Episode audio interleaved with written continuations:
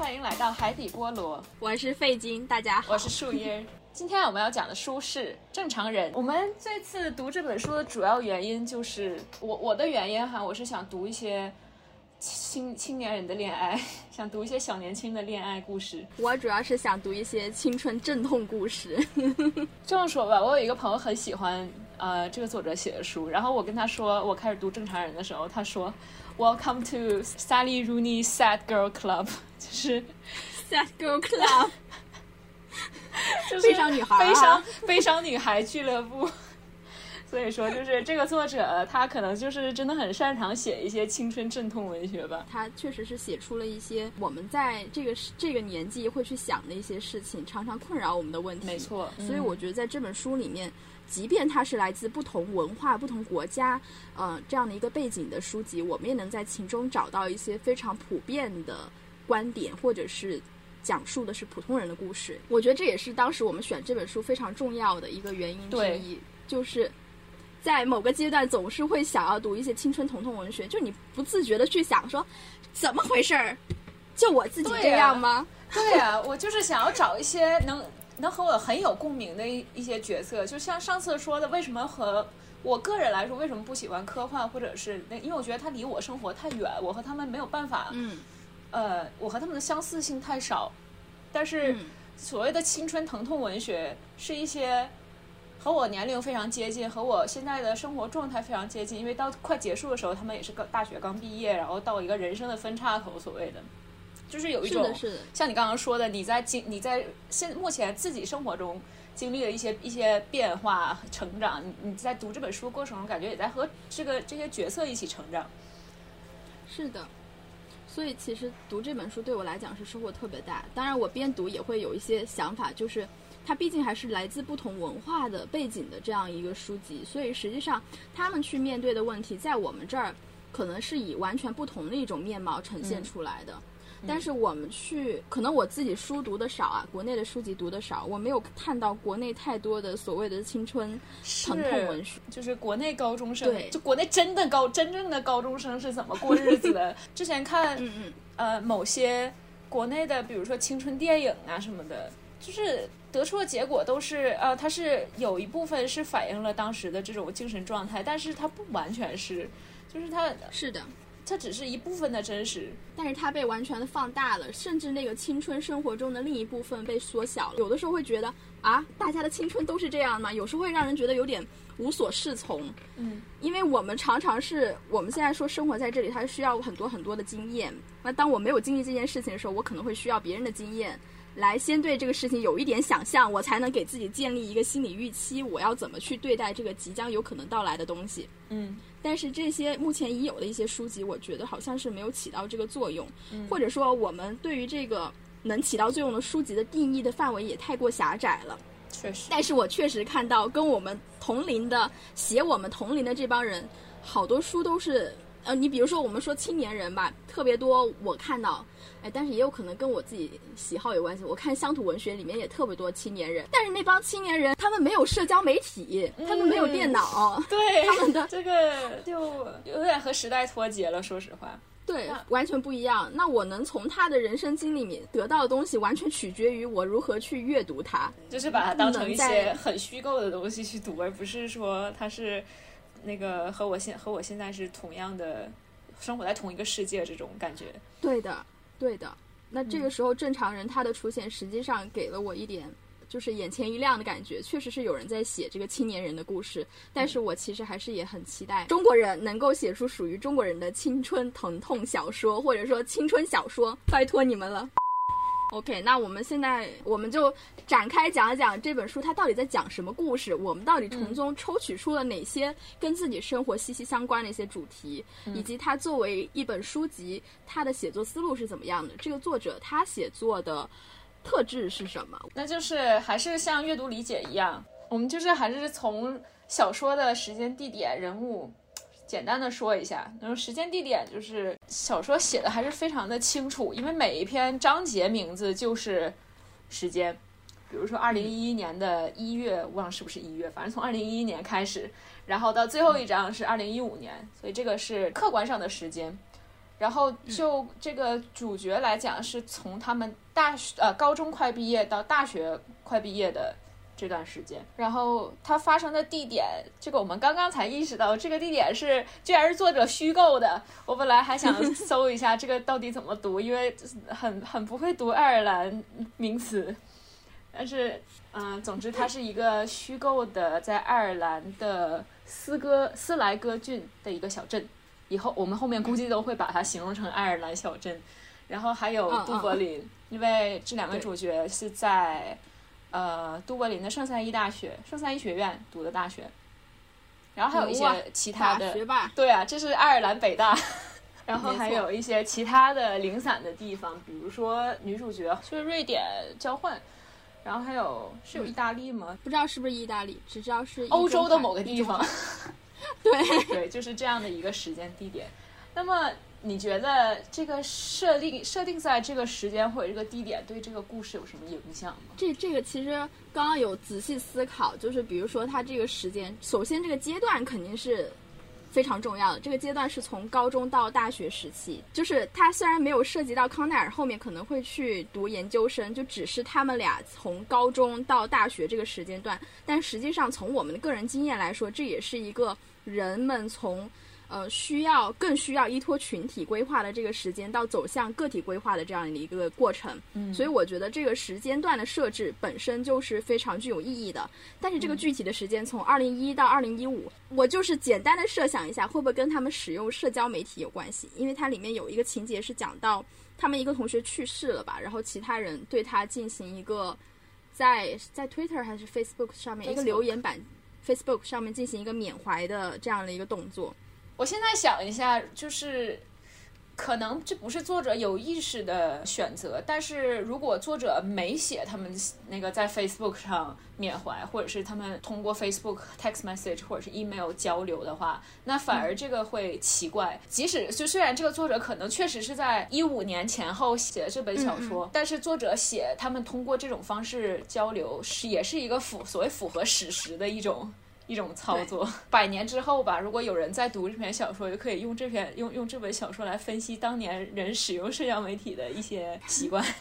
对的，小说也能够作为一种史料、边缘证据。其实也可以，就是给我们一些，就比如说，就像你刚刚说的，青春文学里边人们不使用社交媒体，这个是一个很奇怪的操作。就像我们现在如果要写。现当代的，我们肯定要写很多人用手机的一一些行为。就如果设定是在我们现在这个时间，所以实际上社交媒体对现当代的人的生活影响是非常大的。它不仅影响到我们的行为层面，它也会影响到我们心理层面，嗯，我们的心理认知层面，嗯，所以。如果你们要去写一些青春疼痛小说，拜托你们，社交媒体是一定要写进去的。对啊，就是大家都在社交媒体上勾心斗角，好吧？就比如说那个刚 刚加一个暧昧对象，就把朋友圈全打开，就为了给他看看。真的哇，这个真的，这个是非常明显的，你知道吗？就是而且你需要通过展示朋友圈来让别人快速的了解你。对，其实这也算伸出了橄榄枝。对，就是有东西可以讨论。是，呃，你你上次去了哪儿？你你觉得那儿怎么？怎么样？我接下来可能要去那儿。嗯，就是它确实是一个可讨论的话题。没错。然后这个是这个时间上来说，可能有这样的作用，就是这个故事的时间设定。然后关于这个地点的设定，我觉得一部分原因肯定是因为这是作者最熟悉的地点，作者是爱尔兰人。嗯。然后他在小说里边，其实我我我的感觉不是很深，但是我有爱尔兰朋友，就虽然他是在英国出生长大的，但是他就是经常回爱尔兰。然后他说他对这本书就是情节上不是特别感冒，但是他很喜欢这本书对爱尔兰一些风貌的描述，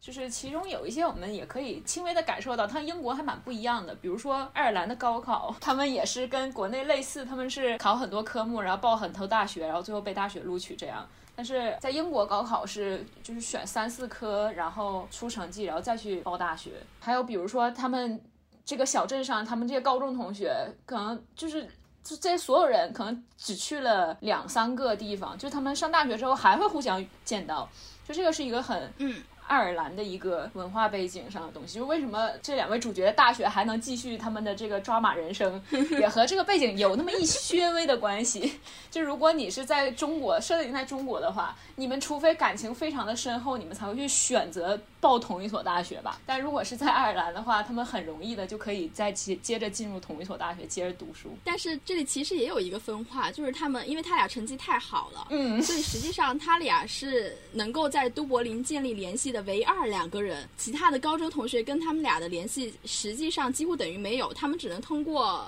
普通的社交媒体或者是短信进行联系，只有这两个人是能够在现实生活中在都柏林遇见的。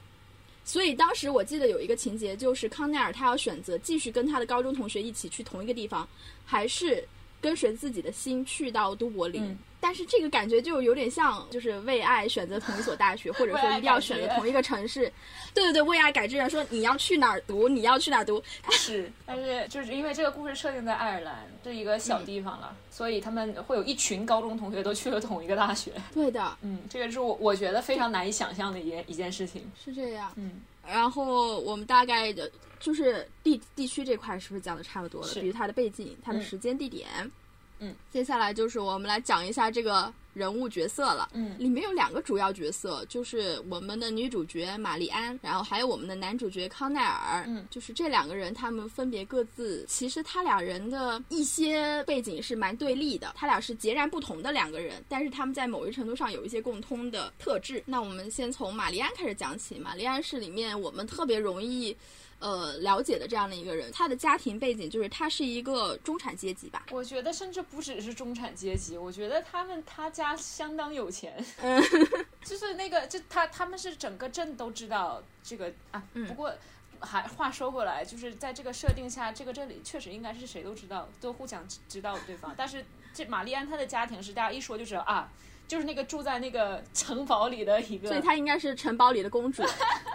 但是我我不明白为什么为什么她这么有钱的家庭对于对女儿还这么刻薄，这么糟，真的非常刻薄。就是他的兄弟，应该是他的哥哥吧，对他有暴力行为，是真的是有肢体冲突的暴力行为。他的父母对他应该是冷暴力的那种状态，就是不认可他的所有东西。他的哥哥为什么对他有暴力？因为可能他是一个普世意义上应该是一个非常聪明的小孩，他的成绩非常好，有点像书呆子。我们知道国外对书呆子这个词儿实际上是一种贬义，说这个人只会读书，不怎么会融入人群。他的母亲对他非常的刻薄，我觉得就是，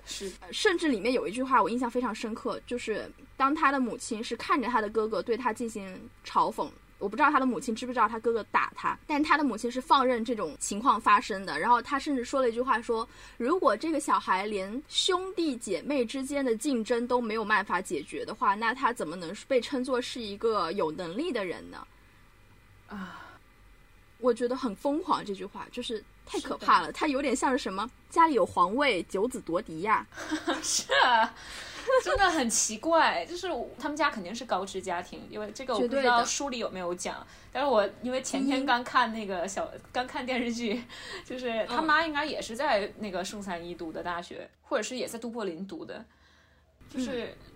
这样的一个家庭，为什么教育的观念会会是这样？就是让我觉得很震撼吧。反正就挺搞不懂，但是他确实是这样的设定，所以其实我觉得也导致了她的一个问题，就是这个女孩她是极度缺爱的，嗯，以至于她为了爱这个东西，为了感受被爱这个东西，她要愿意付出很多代价，甚至她里面刚跟康奈尔建立一种情感连接的时候，甚至这个时候情感连接我不知道有多强，只是建立了身体上的连接。他讲到自己说，她只有在感到他觉得那个时刻，他的生活才是开始，因为那个时刻是他感到被爱的时刻。嗯，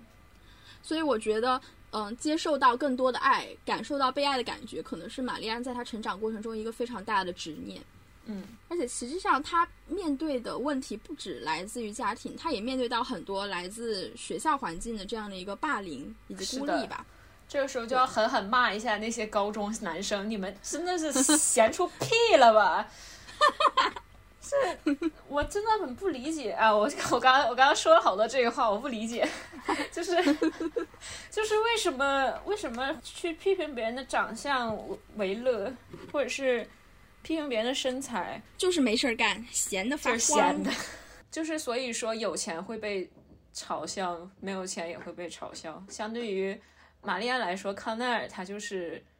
可能会因为没有钱而被同学笑，笑嗯，因为康奈尔他妈妈是在玛丽安家做清洁工。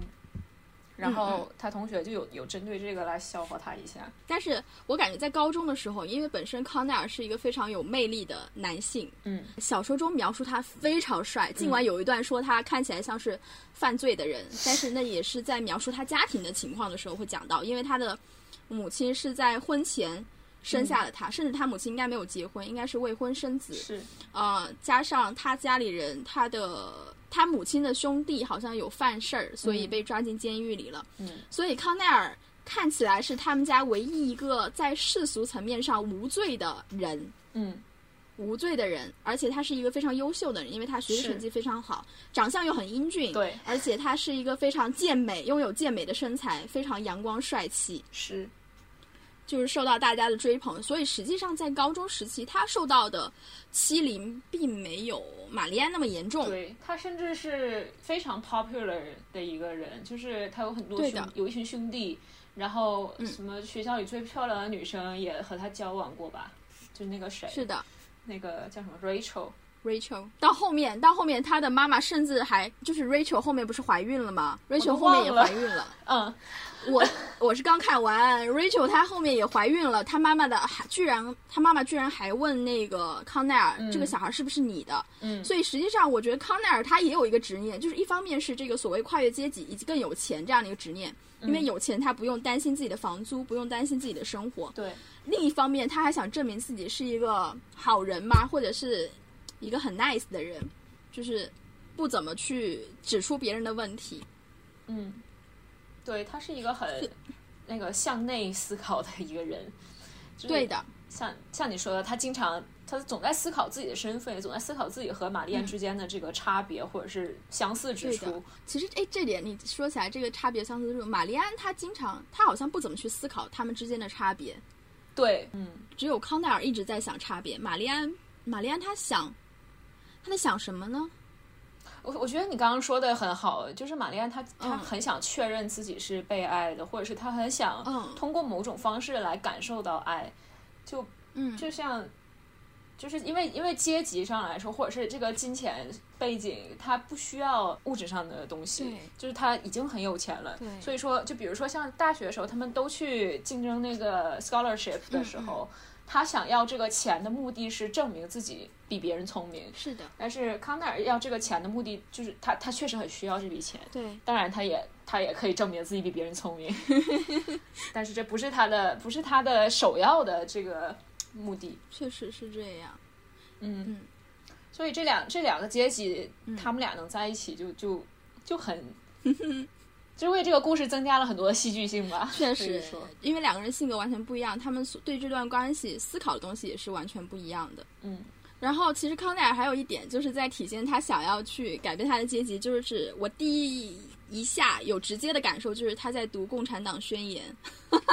对我当时就是我看到那时候，我就是在地铁上哈哈大笑，然后那个拿中文写上，这不是《共产党宣言》吗？对啊，就是我们的好同志哈。然后大概就讲到这里，就是关于这个人物的地方。我们是不是没有讲玛丽安的外表？她有点瘦小，真的。这时候你就看那个选角，嗯，我觉得电视剧里的玛丽安，我觉得就是她和康奈尔躺在床上的时候，她就是康奈尔一半大。这个刚好我翻到了，我翻到了一段对玛丽安的描述，但这个是相对在后面了二百多页的时候，但这个是康奈尔眼中的玛丽安，他说。Her face was like a little white flower，说她的脸像一朵小白花。嗯，就是她是一个很脆弱的一种形象，在这个非常苍白。嗯，是的。但是这我觉得小说里边描述他是有点其貌不扬的，好像说他什么那个脸长得不是很好看，然后像刚刚说的也很瘦小，所以说他在学校里会经常受到那个男生的这种。外貌歧视啊，或者是什么攻击？但是我们讨论一下，他非常的瘦，或者是怎么样？我就觉得，因为我看到的一些关于她外貌不好的描述，实际上是玛丽安的视角讲自己。嗯，确实。但是在康奈尔的眼中，玛丽安似乎总是神秘、具有吸引力，能够让大家沉溺于她。你会发现，其实她的那个在大学的一些小团体也是围绕着她来运转的。嗯，所以我认为，实际上玛丽安应该是一个非常具有魅力的女性。因为她描述到她上大学之后，他就是原来在高中这个社交团体的中心是康奈尔，但他上大学了之后就变成了玛丽安，然后康奈尔是那个觉得自己是局外人的那个人。对这个对比其实还蛮有意思的，嗯就是通过他他们俩不同的视角，对于同一个人他的判断不太一样。嗯，但这个我们后面也会，呃，再讲一下进一步的讲一下关于这个视角的问题。嗯，嗯好的。那我们这里可以来讲一下，就是我们之前不是讲了非常多说，呃，从这本书里面我们有看到一些跟我们自己非常相似，或者有一些非常有趣的主题，稍微提炼一下。一个就是关于这个阶级，嗯我觉得这个阶级也可以泛化，泛化成金钱，嗯或者是我们所拥有的一些物质资料、嗯这一类的东西。然后第二个话题就是关于这个亲密关系，因为我们说这一部小说《正常人》，从表面来看，它其实就是在讲两个人恋爱、嗯拉扯呀。从好家伙，这扯了多少年啊？从高中五年，高中将近扯了有一将近五年的时间，扯呀扯呀扯呀，真真真够扯的。然后还有一个就是关于未来，其实也是关于他们自己成长的一个东西，他们自己整个成长中对于自己的判断。那我们接下来就一个一个讲吧。首先是这个阶级，嗯就关于这个阶级，其实就是我们刚刚有讲到，康奈尔他每次去想他跟玛丽安的关系的时候，他总是在强调一个差别。嗯这个差别里面不是说他们爱读什么书，就是康奈尔他知道自己读的书，玛丽安肯定也读过，他们俩读一样的书，但是康奈尔认为他自己跟玛丽安最大的差别就是有钱没钱。玛丽安有钱，他不用担心自己的住房，不用担心自己的食物。嗯康奈尔没钱，康奈尔随时都要，你像康奈尔在大学时期，他就跟人家合租在一个房子里面。他需要担心自己的兼职的工作能不能保得住，经常在担心这样那样的问题。是我记得玛丽安她到后面有一次，她考虑到这个钱的问题的时候，就是她的母亲只给她一个一个信封，信封里面装着多少钱？是五千刀吗？还是给他放了五百欧，然后说这个信封是用来给康奈尔他妈妈工资的那个信封一样的东西。嗯？对他当时注意到他的母亲没有给他一张黑卡，没有给他一张信用卡，只是给了他一个信封钱。嗯他认为他当时去看这个事儿的时候，觉得这是他母亲不爱他的标志之一，就是他的父母亲觉得他已经要走入社会了，就是他那时候就感受到一种自己从这个家庭被分离出去的一种感觉。所以实际上，他俩对于钱的认知还蛮不一样的。一个就是在讲钱的真实带来的物质需求，一个人在讲这个钱上所展现的一些情感的东西。就是其实我在想，他俩真的意识到他俩的阶级差异了吗？就是我觉得多少有点意识到，我觉得这个我是不是因为他们阶级差异过于明显，他们都根本不需要去深度的思考强调这个东西。对，就是已经摆在台面上了。毕竟康奈尔他妈给玛丽安家打工，哎，这个很，就 从第一第一页就开始说这个这个事情。OK，可能康奈尔对阶级的感受更明确一点，因为他嗯后面找工作的时候是玛丽安的朋友给他介绍兼职。但是我真的想，玛丽安，玛丽安意识到他俩的阶级差异吗？或者说他俩从刚开始去谈感情的时候，他们对这个阶级的差异到底是由他们自己生成的，还是由他们的社会去给他们生成的？以及以及比如说我们在讲这这两个人的互动，他们俩互动之间有多少是阶级原因造成的？但是我觉得，我觉得会不会玛丽安她在努力的减少阶级对他们之间影响，或者是就是她努力让康奈尔不受这种阶级的这种，影响？嗯，就是比如说后面有一有一个情节是康奈尔他其实被抢了，然后他半夜给玛丽安打电话，然后说可不可以去他家站一脚，嗯。然后玛丽安就是二话不说的，就是给他塞了很多钱，嗯。就是我觉得这个这个举动不是站在阶级上角度，或者是站在一个我比你更有钱的角度来的，就是他只是说我在在金钱这方面更更充裕一些，所以说我能帮到你的话，我就帮你一下。嗯是的，还有说像他们，就他们刚上大学有一阵子，他们住在一起，然后康奈尔想和他聊说可不可以暑假还是什么也住在你家。啊、就是关于你讲的这段，就是他说那个康奈尔中间有一段时间暑假他的房子到期了，然后他没有钱去支付剩下的房租，嗯，所以他想问玛丽安能不能在。就他当时他谈话的一个目的就是跟玛丽安讲这件事儿，他暑假因为他房子到期，所以他没有办法留在这儿。他想问玛丽安能不能让他暑假住在玛丽安那儿。结果玛丽安对这件事情的解读是：OK，你暑假不待在这儿，你要回去，那么你是要跟我分手吗？嗯你想要去见新的人吗？嗯他是这样去反应，就他从地理上认为你离开这儿，那你就是不想继续跟我谈恋爱了。嗯，所以我觉得马从这里我分析到玛丽安实际上她根本在心里她不觉得康奈尔跟他是有阶级差异的。就是他他不觉得这个是在帮他度过金钱的难关什么，他只是说我就是刚好有这么地方，我们两个在，当然他们两个不觉得自己在恋爱哈，但是我们看他们就在恋爱是，就是他他不是站在一个我需要帮助你的角度去去思考这个住在住不住在一起的问题。而是我有个房子，你愿意过来住，那咱俩一起住，我愿意跟你待在一起。嗯但是康奈尔他似乎就去考虑这个问题，但实际上我觉得康奈尔怎么说呢？我觉得他心里也没有特别把阶级这个事儿当回事儿。是我觉得他所有的关于阶级的问题，似乎到最后，我也不知道是因为我分析的不够还是怎么样，好像到最后都是一个钱的问题。他没有钱能够干什么？他、嗯他认为哦、他的朋友们似乎穿着都非常的好，朋友们住怎样的房子？这个好像那个哦什么、那个。宋东阳马生序里面，那个宋 宋濂描述他的同学们说，呃，同舍生皆披绮绣，戴朱缨宝饰之帽，腰白玉之环，左佩刀，右备绒袖，毅然若神人。余则运袍敝衣处其间，月无目现衣。就是康奈尔看看他的朋友，就也有这种感觉。你刚刚这么一说，让我想起，嗯，但是我感觉康奈尔不倒不是略无目线，也，稍微有对点对羡慕，对，因为他也 因为金钱能够帮人完成很多事情。能够帮他解决一些切实的问题。但是我们讲这两个人，或者说这两人之间的互动。阶级跟金钱影响到底有多大？可能是我这个人过于嗯天真的问题，就是他会归类到我自己个人的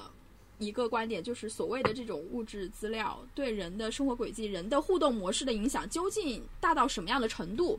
呃，比如说他们俩的身上的特质有多少是跟他的家庭背景相关，有多少是跟他自己发展相关的？嗯你你比如说从康奈尔和玛丽安他们在高中的一些状况来说，康奈尔是一个非常受欢迎的人，嗯呃，他有非常多的朋友或者怎么样，就是他在其中发展出来的特质跟他的家庭有有有关系吗？我也经常对这个问题非常好奇，而且我我就对刚刚突然意识到，你你讲这个就是体现了我们真的是深受马克思主义的影响，是我们 我们会考虑物质资料对于精神层面有什么样的影响，叫什么那个经济基础决定上层建筑，还是同样的这种思思维思维模式，然后。对，我是我感觉刚刚提到说他们多少有受受这个阶级的影响，就是就是你提到这个时候，让我想到他们似乎对自己的阶级还是挺有一些意识的，就他们会他们有意识到自己是何种阶级，可能是潜意识下吧，然后所以他们会做出一些符合他们这种这种阶级的行动。比如说玛丽安，她会去支持一些社会运动，就是有一段描写说他特意她会去上街，因为他觉得他不能活在一个充满暴力和不和不安的世世界上。就是想想历史上来说，很多参与无产阶级运动的人其实是有产阶级，就是一定程度上是因为他们有这个能力去去参加运动。就是比如说一堆列什么列夫、托尔斯泰呀、他们其实就是有产阶级，包括我们一些五四青年运动那帮人，他们能够出国留学，本质上都是因为他们是那个时代的有钱人，能够获得这样的经济去帮助他们拓展他们的精神视野。是的，所以说这个这个就是作为作为一个有产阶级，听起来好奇怪，就是在 在这个阶级上人他们应有的社会责任感，就是其实是也是也是他阶级的一部分。然后康奈尔他也是他会觉得，就他拿奖学金之后，他可以坐在学校食堂吃免费的饭，然后给他服务的人还是这个学校里的学生，就和他一样的学生，然后他会觉得这个会令他不安。因为嗯我们是一样人，为什么我要比你更高一等的去享受你给我的服务？我觉得他们之间的这些，就他们的一些行为啊，或者是一些一些观点，可能和阶级还是有那么一些关系，稍微有一点关系。嗯，对，但是就是总在想那个比例，因为其实它这里其实还涉及到一个问题，就是我们所谓的这种原生家庭，这几年原生家庭讨论非常火爆。没错我觉，得它其实就就是其实就是康奈尔跟跟玛丽安，就像我们在说他们执念的时候，你不能不说是他的家庭给他造成的影响他会有什么样的不安。这个是很，就是似乎是一个顺理成章的事情，嗯但是我总在想，就是他的个人的发展，当然家庭肯定会有影响，但是到什么阶段之后，他家庭的影响是微乎其微的，或者说人的心智发展到什么程度，可以在一定程度上杜绝、隔绝家庭对他的影响。我觉得在这个书里边，他们可能是在快到结尾的时候，就是成长成为了开始形成自己观点、走自己道路的两个人。还是得等，还是还是需要时间和个人的经历，就是康，比如说康奈尔抑郁这件事情，它绝对不是完全因为家家庭或者是阶级而导致的一个一个一个事情，嗯就是啊，还是一些一些蝴蝶效应。然后，但是但是这个我我我个人是觉得，随着他们的成长，他们逐渐的形成了就是更更接近个人的一些个性，而不是社会背景或者什么生活的背景影响给他们的这个性格。I don't know，我觉得这样说起来可能有些嗯。有些 general，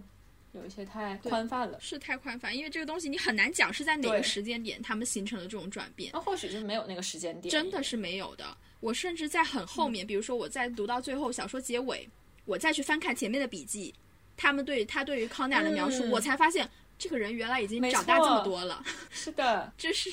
这是一件很神奇的事儿，而且我是作为一个上帝视角的读者，相对来说，上帝视角这样的一个读者，你你有时候去想象一下，如果我是我自己人生中的上帝，我某一天从我的这个身体当中脱离出来去看我的生活，我会从哪个阶段？我会发现自己在哪个阶段有转变吗？好像也不会，你只是突然觉得去对比的时候发现，哦，这个人好像长大了。但是我现在的一个问题就是，我觉得我还没有到那个年纪去回忆我的人生，去思考哪个节点对我的影响最大，这个非常的奇怪。对，但是还是能够感受到自己在变化吧，因为毕竟现在和我们就是一八年刚认识的时候比，我觉得那时候就是个小孩儿，真的，嗯，那 那时候的那种快乐感觉是无知无觉的快乐，就是那种快乐有点像我之前跟你分享那个王小波那句，他讲说什么为什么人家都要歌颂童年，实际上童年是被欺骗的这样的一个童年，因为那个时候没有办法掌控自己的人生，那个时候我似乎成成年了，十八一八年成年了，那时候成年了，是，但是我的人生多少掌控在我的手上，我是不知道的。我是否有掌控我人生的意识，可以说是没有的。没错，就一八就是人不是在那个到了一八年之不是到到了十八岁岁的时候就成成年了，一就是你还是成年之后你是需要很长一段时间去成年，的探索，对，对对，就是关于这个所谓的阶级也好啊，他们感知的社会环境、家庭环境，反正就是个人所处的这整个包含了各种元素的空间里面，我们用空间这个隐喻给它表达出来，就是嗯，他们在整个故事对这个空间有一个非常清楚的表述。这个空间好像也是可以被挪到我自己的生活里面去，因为它给我提供了一个分析的框架。而且呢，里边有有几段就是写在那个小镇的时候对都柏林一些展望啊，还有那个最后上大学之后，他们有回到都柏林，就是嗯回家呀，或者是参加那个朋友的葬礼，也能感受到他们在这个环境中的融入的程度，就是和以前啊，还有和还有和彼此的感觉都很不一样。是的，在这个故事的发展的脉络之中，也能感受到这个环境对他们的不同的影响。嗯嗯。然后我们大概第一个主题就讲差不多，这个关于这种物质资料呀，我们生活的这个物质空间呀、物质环境呀，差不多就到这儿了。然后我们接下来进入最初吸引我们的部分——亲密关系。好家伙，这个词儿一上来，我觉得就是咱们现在进入了一个比较模糊的领域。亲密关系，就是亲密关系。当然，这个亲密关系，我们讲最广泛意义上亲密关系，肯定不只是所谓的恋爱关系、情侣关系，它更包括家庭关系、朋友关系。朋友也是一种亲密关系，它可以用多种方式去定义。是的，但这个亲密，实际上我看的时候，我就觉得，就是写这个我们这个作家，就是鲁尼，他写这个东西有一套，但也有可能是因为我在读这方面的书，可能也可能我会比较比较敏感，就是我就会觉得在写的时候，他一直在强调两个人，就是康奈尔跟玛丽安刚刚开始接触的时候，他们俩似乎在共享一些秘密。第一个秘密就是康奈尔的母亲是他们家的呃钟点工，负责他们家的一些做饭以及清洁这样的东西。那第二个秘密就是他们俩在高中的那段浪漫关系，就是就是 就是，你觉不觉得那个要要在学校里边把两人恋爱关系当秘密这种事情也非常非常好刺激 是就是我觉得这是一种非常幼稚的行为，是的就是那个要在所有人之前保保持这个秘。当然，康奈尔之后也觉也发现这是一个非常幼稚的操作，因为其实其实别人根本根本不在乎，然后就他自己觉得这是可大的一件事，天大一件事情，我绝对不能让别人知道。其实谁都知道，然后谁都不在乎。但是他们俩一开始是非常享受这种互相拥有秘密的感觉，就是这个东西只有他们俩知道，就是让我想到这个所谓的这个秘密隐私的这个东西，就是隐私跟建立亲密关系之间的关系。因为我们之前在讲这个隐私的时候，它常常被认为是是这种亲密关系的基础。那一种观点就是这个隐私是和尊重、自由啊这些人格基础密切相关，嗯因为这是一种稀缺资源。大家可以通过交换跟别人隐藏的信息来拉近拉近关系。比如说，我们常说，呃，建立一个段一段朋友关系的基础就是先互相说第三个人的小话，因为通过说说互相说秘密，比如说别跟别人讲哦，这事儿我只跟你讲过，突然一下就觉得，关系拉近了很多。对，就是是好朋友了，就甚至朋友之间还会说，哎，你再怎么怎么样，我就跟别人说你这事儿了。我特讨厌这种威胁方式，觉得不受尊重，他侮辱了我的人格。是啊，这种是初中生，我我真有我有初中同学，就是很喜欢这样说话。我刚上初中的时候了，我刚想也，我也刚想这样说来着。然后我上初中的时候就已经觉得你这是什么小学生行为？就很不爽啊，在干嘛？是啊，在在干嘛啦？但是，但是其实这里也有也有一种反驳的关系，就是，呃，他他认为就是，比如说，他认为这个隐私跟尊重自由这种人格基础相关的观点，实际上是不能够把所有的状况囊括进去的。因为，比如说，一个人他可能会向他的心理医生说出一些不会跟朋友说的隐私，但并不意味着这个人跟这个医生形成了亲密的关系。但是心理医生也不会向你分享他们的秘密，啊所以说这个不是个相互的。哦你这个说的有道理诶，应该把那个理论搬出来，用这个东西去反驳他一下。所以这种，嗯对，所以其实 如果心理医生向你向你倾诉了他的秘密的话，那你是不是觉得和他关系非常对我俩是好朋友啊是不是很想和他发展一段不受世俗肯定的恋爱你？在讲什么啊？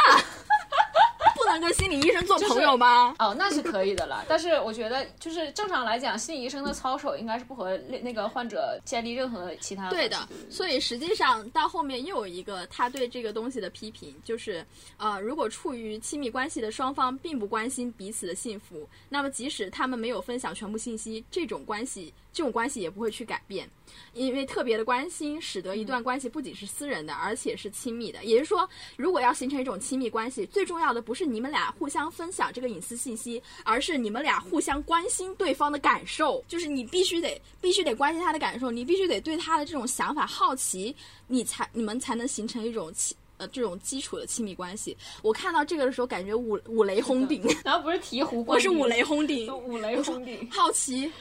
真的好奇和关心。没有啊，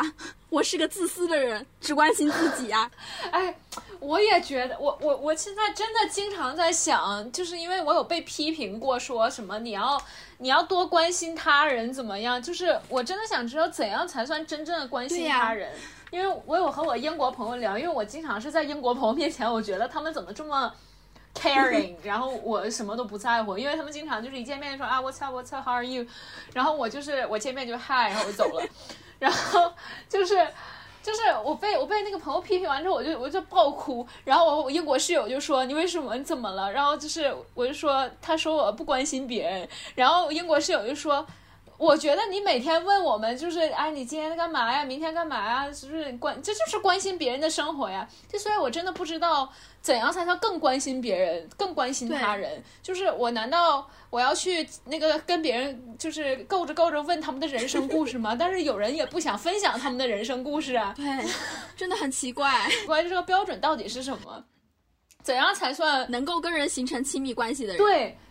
对，怎么怎么是在在经历别人的感受？就像你说的，就是感同身受这个这个就怎样才算是感同身受呢？这这是一个很大的哲学问题了。不懂它是什么问题，但它至少对我是个问题。就是有的时候，我真的觉得感同身受真的是存在的吗？或者，因为他这他这个理论，他假设的是，就是当一个人对另外一个人越来越关心，越来越切入他的生活，那他可能在某种程度上能够做到一种。感同身受，但是可能因为我现在没有建立这样的关系，我是真的没有办法感同身受。就是我能够从我的思想层面，我从我的认识层面，我去理解这种感受有可能是什么。但它其实有时候会是一种简单的分类，就是它是悲伤，它是痛苦，他感到不甘心，他感到烦恼，就是类似于这样的分类。但是我没有办法去完全的感同身受。如果我要去代入我自己，我有可能生出来是一种叛逆心理，就是这算什么？这有什么好难受的？像对，就像你说的，我们在我们在想体验别人的情感的时候，我们是把自己带入，就是我们在我们的经验里边抽取一些，如果我们在类似的情况下会有什么样的反应，就其实还不是对方的这个真实的，可能和对方的反应还是有一些区别，所以说也不是完全的感同身受。当然，这个肯定不是不是什么东西都有一个固定的标准了，这个我也知道，但是 感这感同身受是有可能的嘛？像。嗯，提出这个问题真的困扰我很久。我也是有这个而且其实我之前我也有碰到跟你一样的情况，就是别人能很很明显的感觉到我对很多事情或者说我对人是根本没有好奇心的。我我理解所谓的关心应当建立在好奇心上面，就是我好奇你今天做了什么，嗯，你现在的感受是由什么东西造成的？我好奇你的身体的反应机制，你的认识的反应机制是怎么样的，所以我才会去关心嘛。因为我们说，我认为关心是一个。带有动作，那他这个动作的深层含义应该是某种好奇心。我是这样去梳理他的所谓的概念之间的关系的。我之前就有被说过，说似乎是不太具有对他人的好奇心。我不太好奇别人是怎么怎么感受这件事情的。但是我会发现，当我跟这个人越来越熟的时候，有可能这个好奇心会被起来了。他就有点像是。就是你刚刚讲到别人愿不愿意讲这个事儿，我觉得我没有好奇心，很大程度可能是一个压抑的结果。就是我不知道人家愿不愿意想，嗯，而且那我就干脆不问了。而且最重要的是，对我也是，而且最重要的就是还有一个原因就是我不希望别人问我，姐烦的很，别问我，所以我也别问了。哎，我觉得我是因为我很想分享我的生活，就是，但是这样这样会让我有一种非常自私的感觉，就是我非常想让别人侵入我的生活，但是我不想去了解别人的生活，我就会觉得，哎，别人肯定觉得我是一个非常自私的人，所以说我也不去了解别人生活，好，我也不去讲自己的生活，除非是别人问起来，我再去讲，我然后我大谈特谈，比如说那个英国人问你 How are you，然后我直接把我过去七天内发生的大事全部给对方讲一遍。太夸张了。啊，是有点夸张的成分在，但是就是，对我，我就我跟你有类似的这个感受，我我也是觉得我不知道别人愿不愿意分享，所以我不敢问。我也是这样，但有的时候就比如说，我们再回到关心这个东西，因为我们刚刚讲说，就是为什么好像不太愿意去问别人什么事儿，除了担心别人不愿意讲，也不愿意别人问自己是一个原因之外，还有个问题就是，我总觉得所谓的关心的动作，我我个人会有一种特质，如果我不是真的发自内心的想要关心他，那我干脆不问。就是我不想去伪装，我对这件事情非常关心，这件事儿对我非常重要。没有。对，exactly，就这个也是英国人经常天天问 How are you，让我让我的感就是让我觉得很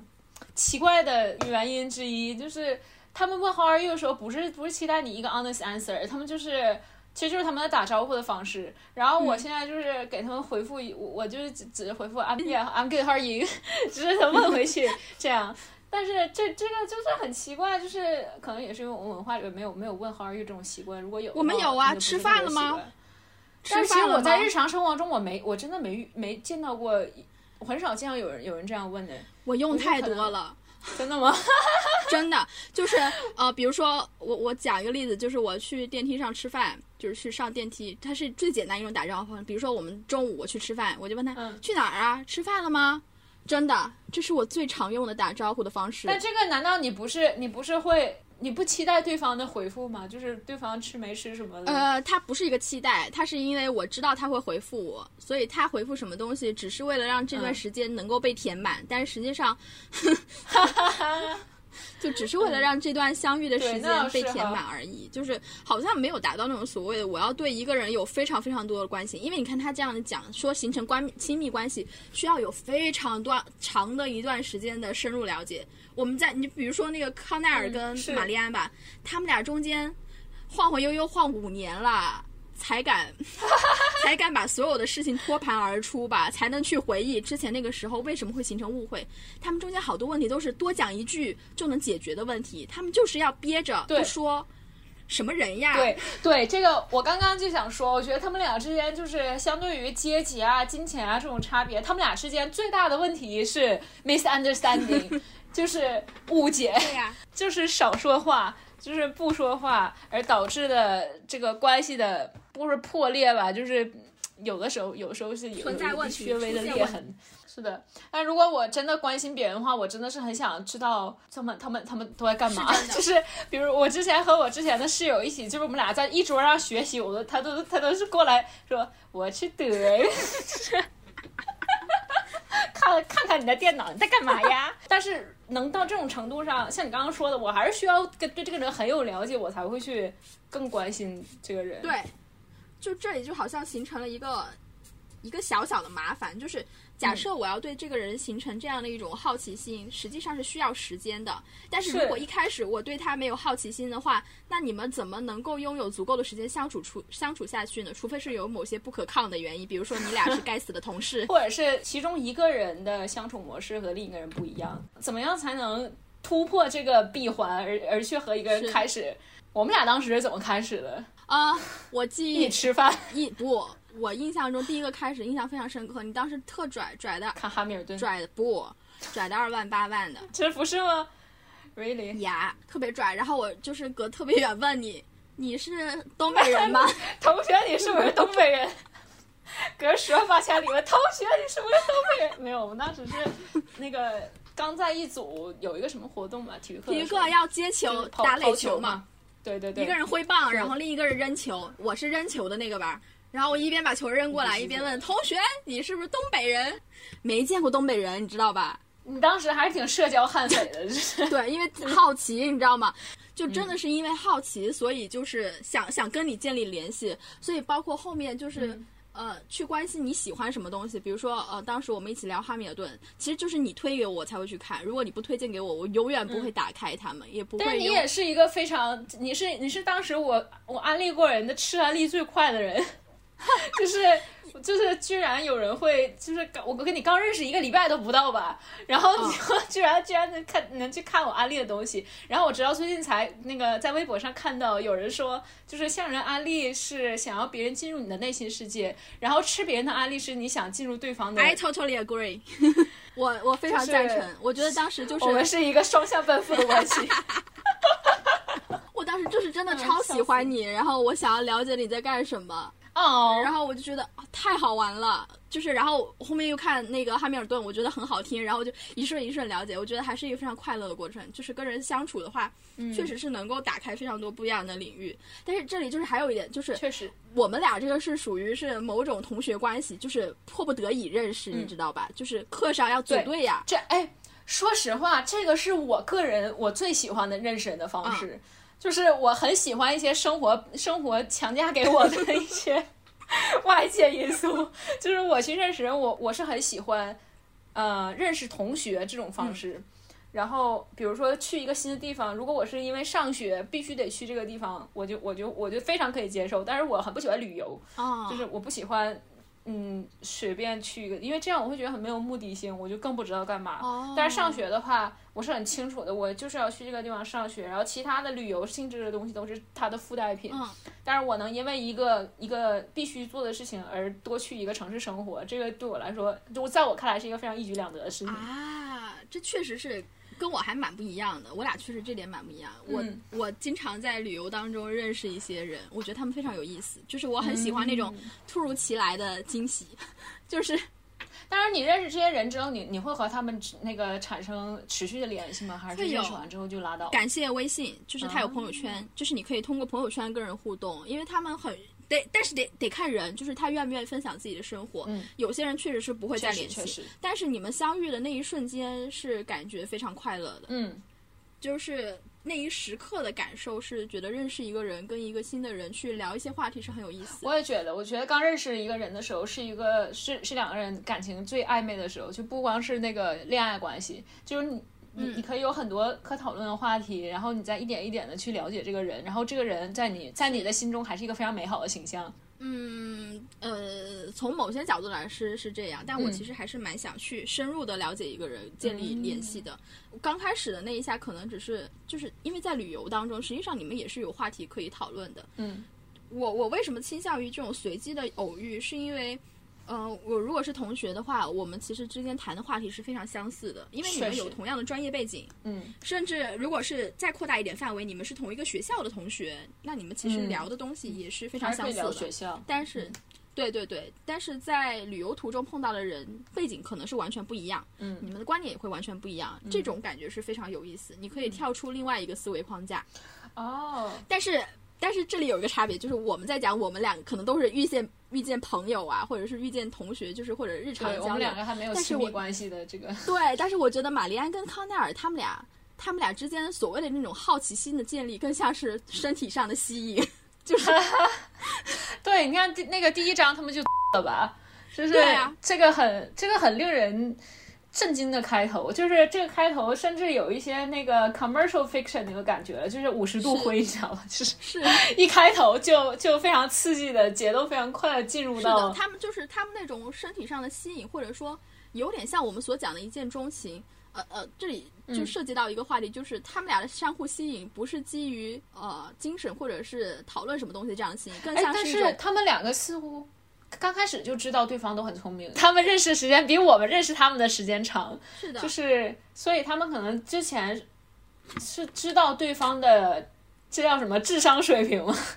就是他们都知道对方的智商水平在这个学校或者是在他们生活的环境里边是与常人不同的，嗯，所以他们可能精神层面上是他们知道他们有精神层面上的共鸣，但是可能不是从这个开始的。我也是这样觉得的，就是他们更开始可能真的是某种身体上的吸引，或者是眼缘，嗯，就是这让我想到之前看到的一个一个说法，就是说，呃，所谓的就是一见钟情，可能是比较真实的看脸说话。嗯，那这种看脸说话的东西，这种一见钟情可能才是真爱。嗯，就是有这样的说法，我觉得还是蛮有意思的。因为在我想，康奈尔和玛丽安两个这么不一样的人，到底是什么东西在支撑他们把这段关系继续下去？我觉得可能就是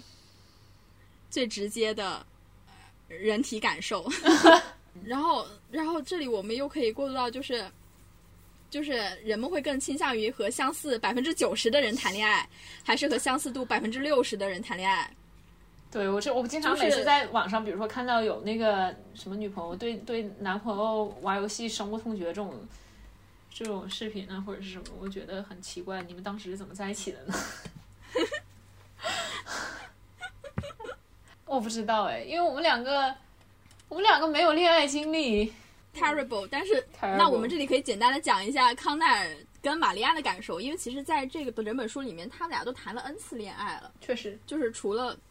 互相谈恋爱，他们还跟别的人谈恋爱，比如说，呃，刚开始这个康奈尔他就知道自己跟玛丽安是完全不同的人，然后他也觉得跟玛丽安的交往打开了一扇不太正常的门，嗯，打开一扇不太正常的大门，这句话说的是，呃，being alone with her is like opening a door away from normal life。就是我觉得他这里边的 normal 说的还是他平时的生活，而不是相对于世俗意义上是否正常的生活。就是后面那句。嗯 If she was different with Cornell, the difference was not happening inside herself, in her personhood, but in between them, in her 嗯 dynamic. 他认为他跟康奈尔的不同不是位于他们的个人的人格当中，而是在他们俩的互动之中。就在他俩的动态的互动之中，这种不同是 非常明显的。就是所以实际上从这整个叙事中，我们都可以知道康奈尔跟玛丽安是两个不同的人，或者说就是对于康奈尔来说，玛丽安是一个不太稳定的人。那对于玛丽安来说，康奈尔似乎也不是那个能让他安心的人。就是我我正在想他们之间，就是他他他们确实经常在说他们很不同，但是我觉得他们的适配感很高啊，他们的适配度很高。整本书下来，我不觉得他们更适合其他的恋爱对象，他们就是最适合彼此。但是这个的原因究竟是什么呢？就是感觉他俩实际上从我们第三视角来看，属于是相似度百分之九十的人。对他们的不同，可能只就是在于我们刚刚前面很久之前说的，他们所需要的东西很不一样。玛丽安很需要，被爱，很她需要知道自己是被爱的，嗯，然后我我看电视剧才才发现，就是因为他后面他和那个 Jamie 就是他大学期间的一个对象，他他会邀他他跟 Jamie 说他是个 M，然后我看那个电视剧发现他在很早之前就和康康奈尔说，你会打女人吗？是的，刚开始看的时候不不以为这个会和会和性生活上有所联系，其实我刚开始以为他只是问一下他是不是一个暴力的人，嗯。但是在后面看来，玛丽安她对爱情是有多少有一点扭曲的这种，认知。对对，嗯，就我到现在也没有搞懂他的这种诉求是源于何处。我觉得他他对这个这个认知，我前两天看一个剧，然后那个剧里面就是那个设定是在一个一个女同性恋的 sex dungeon，嗯，中文不知道怎么说，还是不翻译了吧，这个这个这个词。然后里边就是说。这个这个女主她经常就是到处睡，然后她就是一个女同性恋版的 fuck boy，就是也也是在玩一些 SM 什么的。嗯然后她其实后面有一段内心独白，她就说，因为要求人去伤害你，要比要求人去爱你更容易。嗯，所以说，我觉得这和玛丽安的心态可能也是比较类似。她觉得伤害也是建立亲密关系的一种方式嘛，或者说一种表达。嗯，我没有办法理解，就是很奇怪。对我我也不是，我我也不是很理解，说实话。对，不是太理解。我们把它搁置搁置一下吧，稍微搁置一下。我觉得这是每个人在亲密关系中需要沟通的部分。认为什么样的方式是表达爱的方式，他们对于爱情最本真的一个想象是什么，这肯定是要沟通的部分，因为这个东西实际上会影响人们行为和需求的。嗯然后就是嗯为什么我会提出这个问题，就是比如说人们会更倾向于跟相似度百分之九十人谈恋爱，还是跟相似度百分之六十的人谈恋爱，实际上是来源于玛丽安和康奈尔的他们的一些想法。比如说，这个康奈尔跟海伦在一起的时候，他就觉得看到海伦美丽的脸，他就能知道海伦是爱他的。嗯但是他觉得他看到玛丽安的那张脸，他觉得玛丽安的脸是毫无波动的，他根本不知道玛丽安爱不爱他。然后他对于这两者的感觉，好像也跟就是玛丽安有点像。对玛丽安看到看到吉米那个，就是他大学后面的那个恋爱对象的时候，他嗯看到吉米的时候就觉得恶心。看到他的那些表现，恶心的表现，他就觉得，嗯，这个男人我知道他是什么样子，我能拿捏他，嗯我懂他，嗯，就是，就是似乎。啊，我感觉这样来看，我这个问题提的也不对。实际上不是相似度百分之九十还是相似度百分之六十的人，而是自己能不能完全了解这个人的那种感觉。嗯，就是啊真的很奇怪耶。但是就是作为读者来说，我们觉得你们之间很明显啊，各位，就是能不能能不能抓紧点？对。对，但是他们似乎就是很不清楚对方的这个心意，嗯，可能是就是就是可能隐约的能感受到对方很爱自己，但是其实自己就是把它理性化之后，会觉得我找不到对方爱我的证据，这样。是真的，就是好像我们现代社会的爱情，就是不断的要确认对方是爱自己的，就是包括像玛丽安，我认为比较极端的想法吧，就是。呃，只有有一个人爱自己，那自己才是开始开始生活的。这就有点像我需要通过别人去爱自己，来确保自己的存在。嗯那可能就是确保自己是一个特别的人、值得被爱的人、有价值的人。现在好多人好像都在进行这样的工作，比如说我们在去看到一些现代爱情的时候，他会说，就是你要爱我的全部，你接受我是我，对我是有缺点的人，你要爱我的全部，仿佛对于自己缺点的接受，只有因为别人有一个人。在爱这部分缺点，这部分缺点才是可以被接受的，而不是这个缺点嗯天然可以被我自己接受。嗯，就是这个还蛮蛮奇怪的。那这个我忽然觉得可能可以理解他为什么会就是假装自己是 M，嗯，就是因为他因为他在找寻一些对方爱自己的证据线索，就是如果能够。有具体的体现的话，如果如果体现在 S M 里面，就是对方物理上的伤害你是对方爱你的体现吗？也许是这样。哦，确实也有这种嗯，但是哎，这里讲到这个 M，我就突然想到，就是就是因为玛丽安特别讨厌吉米嘛，所以他其实里面有一段，他是在讲说，呃，在讲说他看到他那个丑恶的脸，当他打自己的时候，他似乎心里面是对这个男的瞧不起他的那种感觉，是对他的某种怜悯也好，厌恶也好，他其实本质上是因为他不尊重吉米，他厌恶这个人。我就想到之前在看那个《始于极限》的时候，里面也在讲，跟他对谈的那个人叫做铃木良美。铃木良美她去剖剖析自己的想法的时候，她也觉得这些男的是没救的，所以她特别厌恶这些男的。她也能够接受这些男的对自己做的一些事情，因为她心里把他把可以把他合理化，就是这些男的就是这么烂啊，你跟他讲道理有什么用？嗯。然后上野千鹤子去去分析他的想法，就认为说，实际上是因为他没有任何。不不尊重任何一个男性，没有把这个男的当成一个正常人来看待，嗯，所以他就是也不想跟他们对话，也不想跟他们去寻求所谓呃寻求平等，就也不想跟他们讨论人基本权利这些东西，他就是把他们当成下等人，嗯，就是就是有点像是。跟自己不同的动物没有办法思考的那种动物的那种感觉，有点像是玛丽安跟吉米的这种互动的关系，可能某种程度上能够解释吧，但是也也不知道了。然后就是怎么说呢？他俩这个选择，一方面。最开始我觉得双向奔赴，中间虽然拉拉扯扯，但是也有许多可以磕到的点。我真的磕到非常多次，他们俩真的非常般配。我建议所有人都来磕他们，官配 CP。咋说呢？就是比如说，就是有一段那个玛丽安，就是就是刚刚我们讲到一段，就是那个谁喝醉了嘛，嗯，就是康奈尔喝醉了酒，然后去去他家的时候，玛丽安就是捧着他，然后就是有点像是在地板上，然后拖着他的头吧，应该是。因为他当时喝醉了酒，还跟人打架了。嗯，然后那个康康奈尔就问他他自己的脸怎么样，然后他的眼睛怎么样，然后那个玛丽安说他的眼睛还非常的正常。然后，然后他他那康奈尔回复的是什么呀？康奈尔说：“我那这个我我的那个瞳孔还在吗？” 然后对对对对对，然后玛丽安说：“呃，还在呀，就是瞳孔很很大而已。”然后他说：“反正我在你身边，瞳孔就是会放大。”对，我就是看到这个的一瞬间，我说 哇，好磕，也太会说话了吧，也太甜了吧，甜甜甜甜甜甜甜甜甜。然后还有一段就是讲他俩的描述，就是他们俩刚认的时候，康奈尔跟那个玛丽安说，他俩康奈尔对于玛丽安跟自己关系的这样的感觉，觉得他俩是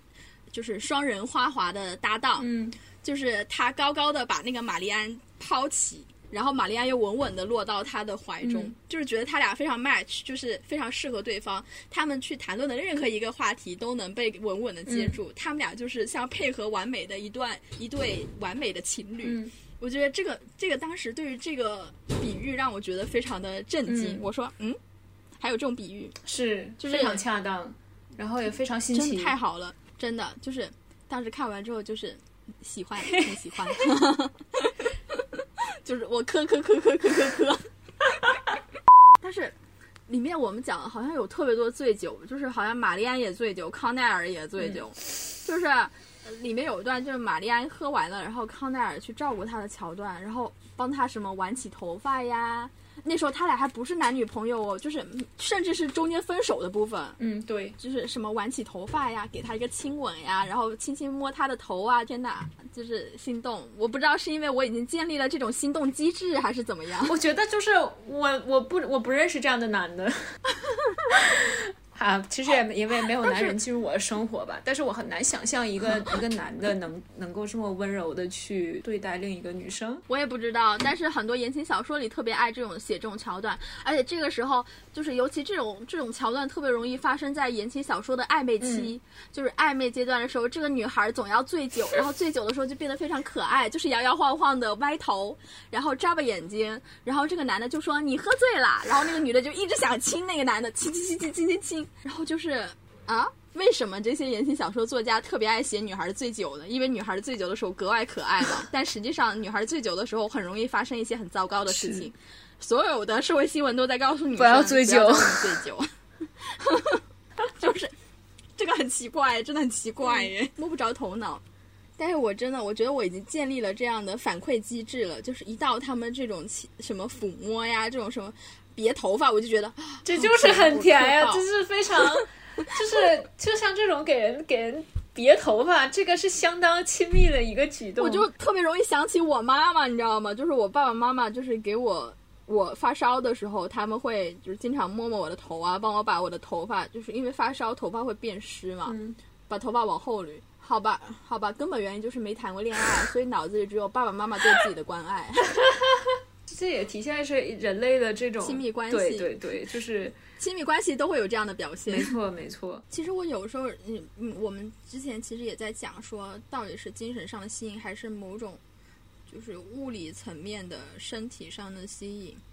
或者说这种身体上面的一些互动，抚摸呀、亲吻啊这些互动。我有时候觉得，其实语言很难触及到人的心灵的东西。有时候安慰只需要一个拥抱、一个轻拍这种东西。嗯，就好像有的时候身体语言会比我们嘴巴讲出来的东西、写写出来的东西要好得多。嗯，我就会觉得有些时候安慰这种东西没有屁用，别跟我讲那些屁话。是我要一个拥抱，拜托给我一个拥抱。对，嗯，就是有，就是有的时候，就包括讲这个亲密关系，我觉得其实还有很重要一点，就是我们讲亲密关系的时候，很容易归类到恋爱关系、嗯或者对对对浪漫关系。其实父母和父母之间也是亲密关系啊，甚至和室友之间都有可能是亲密关系。如果你们是能够成为比较好的朋友的话，对对，就好朋友也是也是亲密关系。就假如说一个好朋友和你和你闹别扭，那也很令人难过，好吧？是的，是的，就是所以我觉得在讲一系列亲密关系的时候，不能只把它局限于浪漫关系。确实然后我为什么现在提到这个，就是好像我。因为我是异性恋嘛，嗯就是我们在跟一个异性恋的异性的朋友接触的时候，可能别人第一反应都是哦，在心里会先判断一下这个人要不要拿来谈恋爱，就是要不要跟他谈恋爱，谈恋爱是不是一个合适的人。嗯，是，哎，其实我也有这种感觉，哎，就是如果我知道对方是喜，也就如果知道一个女生也是喜欢女的，或者是知道一个男生是不是 gay，就是对，我也会先审视一下，说适不适合他，是不是一个呃，能够谈恋爱的人。，对对。那这个是我会不会太？我觉得这个有点危险，这种这种想法。虽然我也经常有这种想对的法，对的，就是当抱着一种要不要跟他谈恋爱的情况，如果觉得他适合谈恋爱，那可能跟他的相处之后的相处会蒙上很多其他没的错，想要形成浪漫关系的这样的一个气息，没错所以有可能从你们固有的一个交往状态里面进行偏离。如果你判断他是一个不适合谈恋爱的人，那可能对这个人想要了解的程度又会降低了。嗯，这个预设我不知道别人会不会有，反正我自己有这个，之前会有这个预设，到现在好像就不会有了，嗯，因为现在不想谈恋爱。笑死，好意料之外。因为我觉得这种预设不可能消失，或者说要花很大的力气，嗯，它才有可能消失。甚至可能跟一个男生聊天聊的比较多，也会别人也会问你，哦，你是不是在跟他想要发展某些关系？实际上有的时候并没有，就是好像一种正常的异性关系是很少的情况，所以这点让我会比较觉得奇怪，我自己也会去反思这个问题，是不是因为我自己的认知出现了一些问题？觉得是这个社会会经常把呃浪漫关系当成是所有人的一种必需品，就是从从童话书里就开始，王子都有公主，那个什么王子和公主都是配对儿的。然后什么电视剧里，哎，我这个其实就是在在 quote 那个 Daniel Sloss 那个脱口秀演员的那个 Jigsaw 拼图。对，因为我觉得这个很有道理啊，他说的就是很有道理，说说这个就是亲密关系的这段，对，就是这个这个，咱们到时候也放在那个 show notes 里面，好不大好的好的家都要去看，拜托大家都看完那段脱口秀。对就是喜欢那段脱口秀，全篇全篇背诵。对，全篇背诵。每当想谈恋爱的时候，背诵一下。没错，没错，就是这个整个社会都在从小就灌输着一种爱情是生活中的必需品的这种观念，所以说我们经常是让什么东西都最后指向爱情，但其实，嗯，事实上来说，人不是必须有爱情的，就是在在生活中。是这样的，但是我觉得这个这个观点其实大家也讲了蛮久了，但它能够施行到什么程度，或者说它确实它是否能够真正的被成为一种认知，进入到人们的生活里面，是需要嗯，是需要时间的。对，嗯其实蛮多人都在想这个事儿，我但我觉得越来越多人会去考虑这个问题。是，然后我们关于亲密关系的讨论就大概是到这里啦。嗯，嗯，因为我们俩怎么说呢？啊 没有什么我我是没有有 什么经没有什么验？经验，也对，所以实际上我们作为一种可能是想象中的亲密关系，或者是。呃，我我不能说想象中的亲密关系，想象中的浪漫关系吧，因为亲密嗯关系很多种嘛，对对对。浪漫关系是纯想象哈，嗯，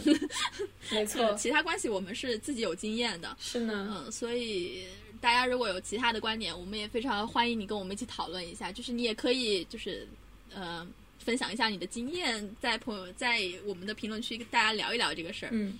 还还蛮有意思的，挺好奇大家是怎么看待这种所谓的浪漫关系，或者是是多个问题吧。嗯，然后在第三个主题就是我们讲的关于这个成长和未来的问题，它会后面回归到一个对自己的这样的一个认识的问题。其实，在故事的结尾，这里在剧透，是的，这里在剧透。故事的结尾，玛丽安跟康奈尔应该在物理层面上是分开的吧？从地域层面上分开了。玛丽安继续留在了都柏林，然后，嗯，康奈尔可能要前往美国纽约，是纽约吧？应该是纽约。如果是纽约去，如我觉得他的这个专业应该是哥伦比亚大学或者是纽约大学的写作专业。这然后这两个是就是写作专业里的清华北大。全球范围内，这两个这这两个学校的写作专业就是康奈尔大学吧？是啊，他真的太聪明了。然后就是，嗯，中间就比如说我们一个一讲吧，就是玛丽安，玛丽她后面找了一项工作，她甚至不知道她老板是干什么，她每天好像就坐在那儿干一些啥事儿来着？这是什么？一些一些行政什么后勤的东西？对对对，不知道他究竟在干嘛。我觉得他差异非常大，就是因为它里面有一段，他在大学里的时候，他刚进大学的时候，他说，嗯，他觉得没有什么东西是能够限制他，就是他觉得他的能力是非常无限的，就是他任何他想做的事儿，他就能做到。他觉得自己的状态无限，所以他也不能确定自己的未来在哪儿，因为他认为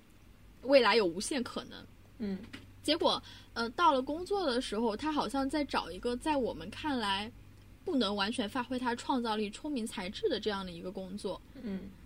就是这个中间的转折，我觉得差异还蛮大的。但是对他来说，就是一个非常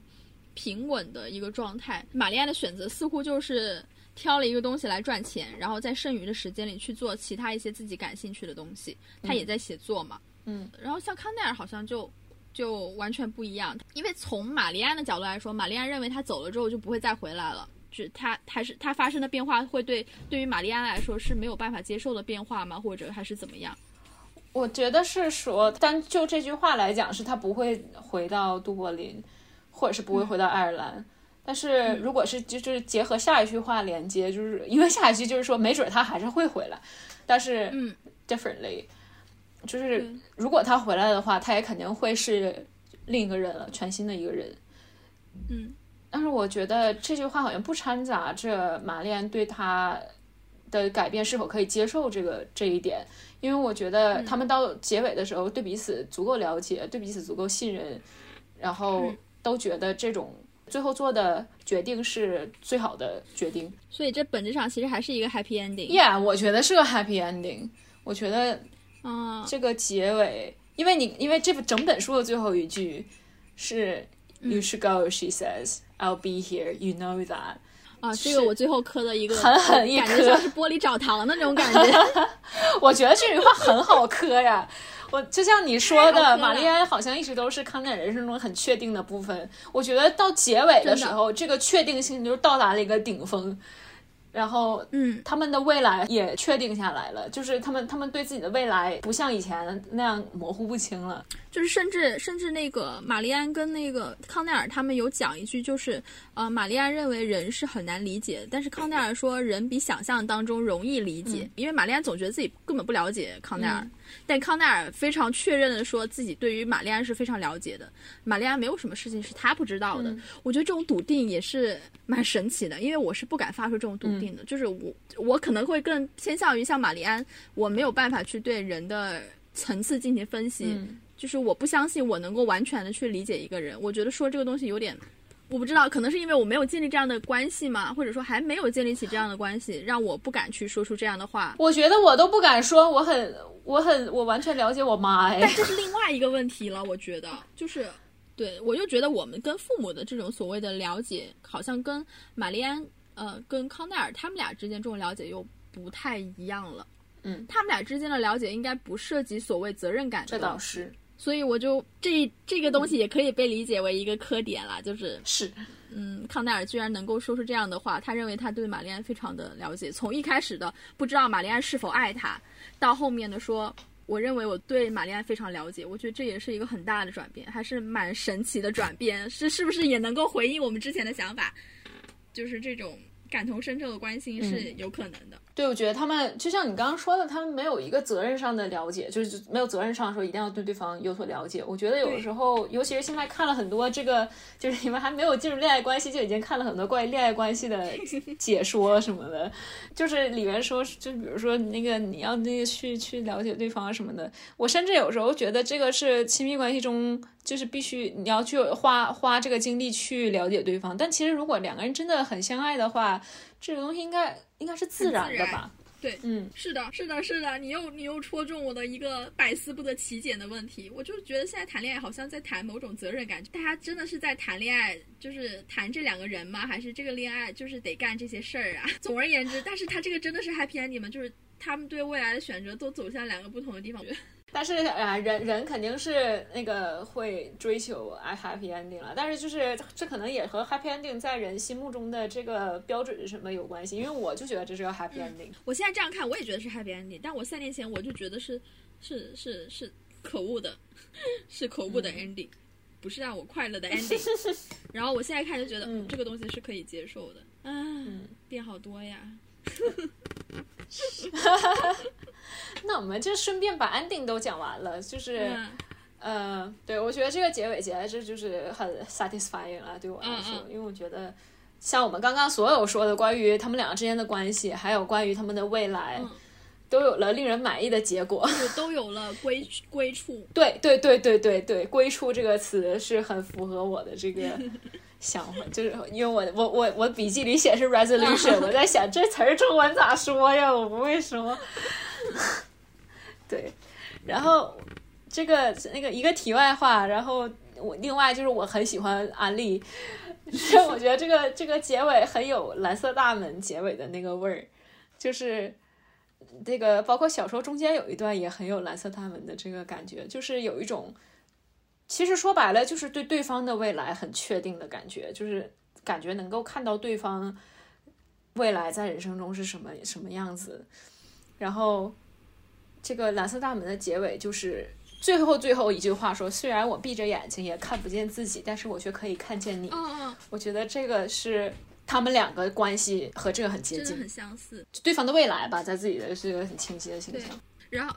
但是我有时候就是因为我我们看蓝色大门，最后是那个女孩女孩对这个小事说，就觉得她的未来很清晰。但是我有时候会想转换一下视角，就是就是有时候反过来看陈柏霖他饰演那个张世豪，看桂纶镁饰演的孟克柔的未来，也可能也会觉得她的未来是很稳定的，是很确定的。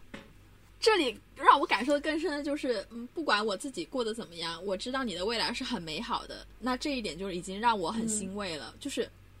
我觉得这样两个人之间的这种情感是非常让人感动的，就是很真挚，嗯，很真实。对，对，很真挚。对他，他不让他不让，不像是矫揉造作的那种感觉，不太一样。因为我们知道他们之前堆砌了那么多的事情，他是到这儿我们才觉得是一个很自然的情况。你比如说中间他们分手的时候，让他们祝福对方的未来，鬼信嘞。对 对，感觉到最后才是。很相似的，但是这个你这个蓝色大门真的选的太好了。你当时一说的时候，我就觉得真的，一模一样。尤其是骑车，他们骑车那段，就是因为是电影，它其实是有画面。的。拍的好好啊，就是青春电影，就在我心中就是应该这样。有可能是因为我很喜欢车，就是我很喜欢自行车，这一些我很奇怪的这个爱好。没有啦，没有啦，就是我没有那么喜欢骑自行车，我也会觉得这段拍的非常美，它简直是青春昂扬。充满那种十七八岁的那种真挚的生命力，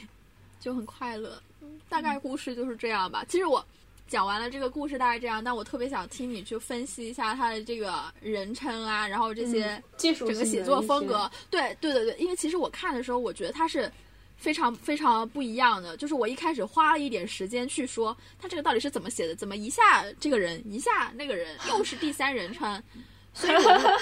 看的时候非常奇怪，我花了很长一段时间才去适应这个写作方式。这个视角应该是叫做内聚焦视角，它的英文是什么来着？Close third point of view。因为呃，third point of view 就是第三人称视角了，然后 close third 就离这个人物很近的一个第三人称视角。对对对，它聚焦于人物的这个内心，就是它可能它不是那种平常的第三人称那种全知全觉的那种，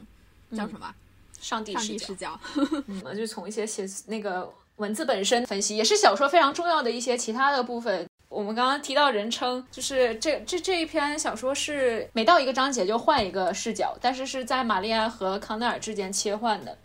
这个其实 我看的时候，我是看到第三章我就说，哎，这个在切换视角，就是好像还是挺常用的。因为我之前看一些同人小说，有一些有一些作家有一些作者会这样写。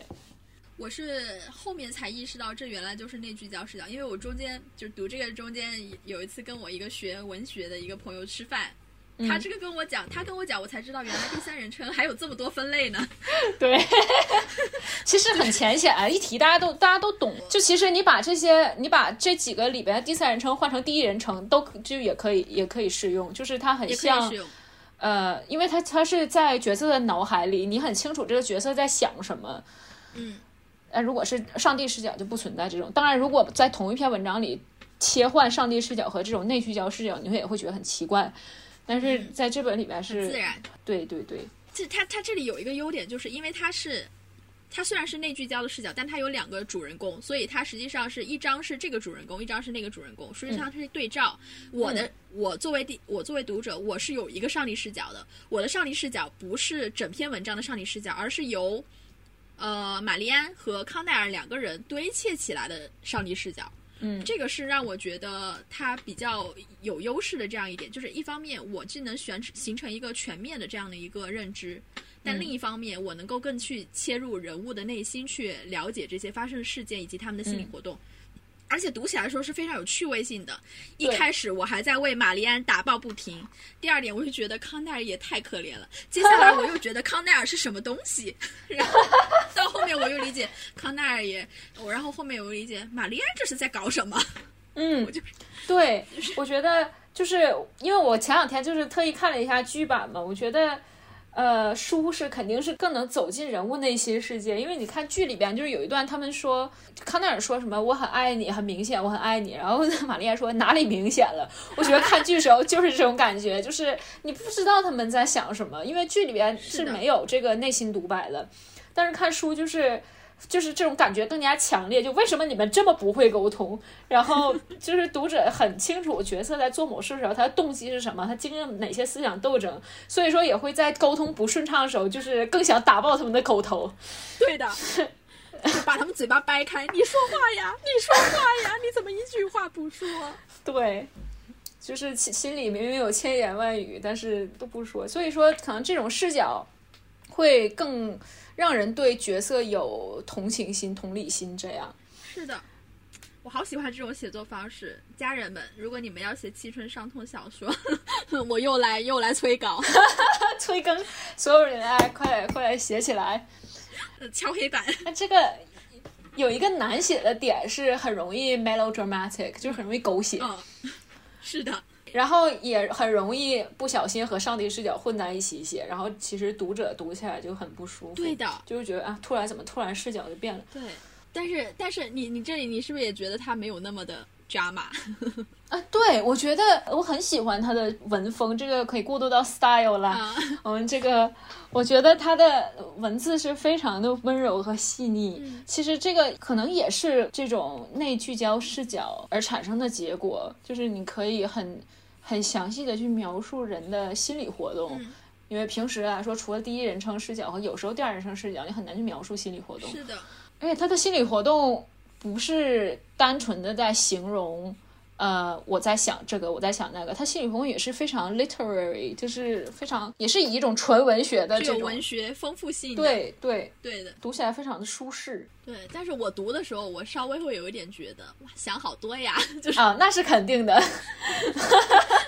就是就是会为什么我我我去分析他为什么没有那么抓马我觉得是因为我已经把这两人看成是很抓马的两人，所以他们写的再怎么抓马我都觉得不过如此。嗯，对他们两个这个社会构成上，他们就是注定了他们的抓马。就是就像我刚刚前面分析那么多，你能看出来这两个人是内心非常丰富的两个人，就是他他生活在这样的家庭里，他成长在这样的环境里，他他内心肯定会很丰富。当然，它里面的文字真的非常的美，它很多比喻，呃，可能我对比喻比较敏感，我觉得它很多比喻非常好。我也觉得，那个氛围的烘托真的很到位。是的，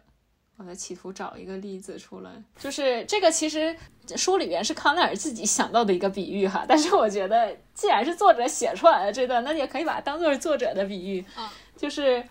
他说这段说 cherries hang on the dark green trees like earrings. He thinks about this phrase once or twice. He would put it in an email to Marianne, but he can't email her when she's downstairs. 就是一方面是说这个。呃，说樱桃挂在墨绿色的树上，好像像耳环一样挂在墨绿色的树上，这是个非常奇妙的比喻。然后另一方面，他又描写康奈尔，他他在想到这个比喻的时候，哦，这段是发生在那个他们就在欧洲那个什么旅游啊，然后他们他他们在玛丽安的大房子里 party 吧，相当于是，嗯，或者就是在他们的他他们家睡觉，然后，呃。康奈尔说：“康奈尔想到这么一个比喻，他的第一反应是我要把它写在一个给玛丽安的邮件里。就是这个，我觉得这个就很奇妙，就是他俩的 email 简直像是鸿雁传信了。对，像那个那个古时候那个小情人对信。对。”就是真的，email 在这简直是他俩情感的催化剂。就是甚至中间康奈尔他里面有想到，他他有一个想法，我觉得非常有意思。他说他能不能把 email 变成是一本书籍，就是一种嗯写作的这样的一种方式。